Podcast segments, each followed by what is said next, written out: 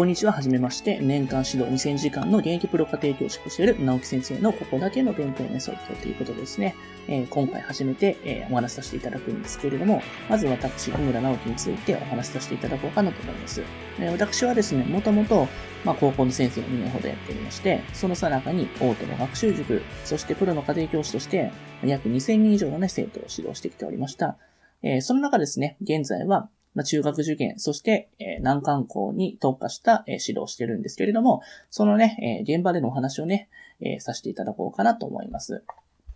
えー、今回初めてのお話なので、まず、えー、難関校合格を引き寄せる頭のいい塾の使い方っていうお話にね、進めていこうかなと思います。えー、まずですね、題材としましては、えー、学校で100点を取っていても、中学入試では10点っていうお話をね、していこうかなと思います。小学校が通う塾についての印象っていうのは、人とか世代によって全く異なると思いますよね。え学校の授業の遅れを補って、学校の成績を上げることっていうのが主な目的の就職を考える人も多いかもしれません。どちらかというと、勉強が苦手な子が行くところという印象で、えもちろん実際にそうした塾もたくさんあると思います。幼稚園の頃から通う人も多い公文であったりとか、小学校の近所で長く続いている個人経営の塾だったりとか、まあ、個別指導の塾っていうのもあると思うんですよね。えー、国語とか算数などに特化した単価塾っていうのも、えー、最近は増えてきてるんじゃないでしょうか。えー、そしてやはり、えー、都市近郊で、えー、身につく、駅前などで教室を構えている、まあ、テレビのコマーシャルとかで、えー、よく見かける大手の塾。まあ、例えば日農研であったりとか、早稲赤、サピックス、四谷大塚などが知られていると思います。えー、これらの塾っていうのは、補習塾と進学塾にはっきり分けられることができるんですよね。中学受験で必要になるのが、えー、この進学塾っていう方なんですけれども、えー、まずお母さんに、えー、どんなに勉強ができて頭が良くても、塾に行かないと中学受験はできないんですか？とかね、え学校の勉強だけでは絶対に無理なんですか？って聞かれることがあります。大丈夫ですよ。あなたのお子さんなら塾など行かなくても大丈夫ですよってお答えはできればいいんですけれども、まあ、実際のところはそれはちょっと難しいかなっていうのが私の意見ですかね。えー、過去にですね、私の生徒で、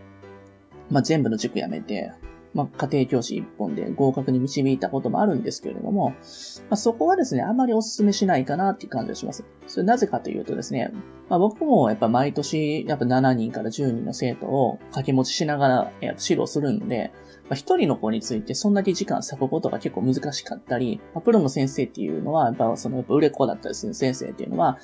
まあ、時間をね、抑えることが結構難しくなってくるんで、まあ、大手の塾行きながら、そのプロの先生を週に1、2回入れるっていうのがベストなんじゃないかなっていうふうに思いますよね。えー、それがいいことか、まあ悪いことかについては異論があると思うんですけれども、まあ、現実的に塾に行かずに難関中学校に合格するっていうのは、実際やっぱ難しいかなっていうふうに思うんですよね。小学校の授業を完璧に理解して、数値表とかオール丸、まあオール20丸であったりとか、学校のすべてのテストが100点であったとしても、全く受験勉強をしないままで受験すると、算数の入試っていうのは100点中10点も取れないんじゃないかなっていうふうに思いますよね。そもそもですね、中学受験の算数っていうのは、もう本当に学校で出ないことの9割が出るというふうにもう認識していただいていいんじゃないかなと思います。国語算数、理科社会に付け加えて中学受験算数っていう科目と、まあ別の科目として考えていただいてもいいんじゃないでしょうかね。まあ、それだけ難しいっていうことですよね。小学校での授業っていうのは、すべての土台になる基礎訓練になるわけです。あの、一つ一つのことを実行すれば答えが出るという非常に単純な作業の繰り返しですよね。まあ、こうした基礎訓練は非常に大事なんですけれども、この基礎訓練だけで中学受験にはちょっと全然足りないかなというふうに思いますよね。まあ、僕の生徒もですね、まあ、中学受験の勉強せずに来たんですけども、1年間僕の指導を受けてから、もう本当に学校の勉強寝ながらでもわかるわとか、もう1年間分、もう6年間分の内容をね、先生のお話にね、もう1年で全て聞いちゃったような気がするし、とか言う人も結構いますよね。それだけ僕らのやってることっていうのは非常に高度な学習内容になってくるかなと思います。まあ、進学塾っていうのは、まず圧倒的に不足している基礎訓練の部分を補う役な役割として担っているというふうに考えていただいたらいいと思いますね。さらに、発展的な学習を指導していくっていうのがね、目指すべきところなのかなっていうふうに思います。まあ、結論としましては、まあ、中学受験をやるには、まず、大手の塾に入りながら、それプラスアルファ家庭教師の先生をつけて、まあ、時間管理、学習管理っていうのを評価していくっていうのがおすすめかと思います。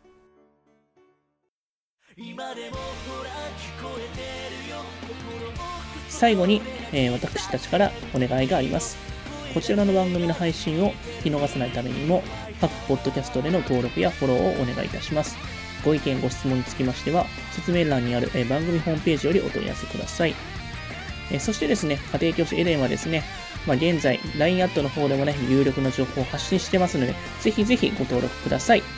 それではまた。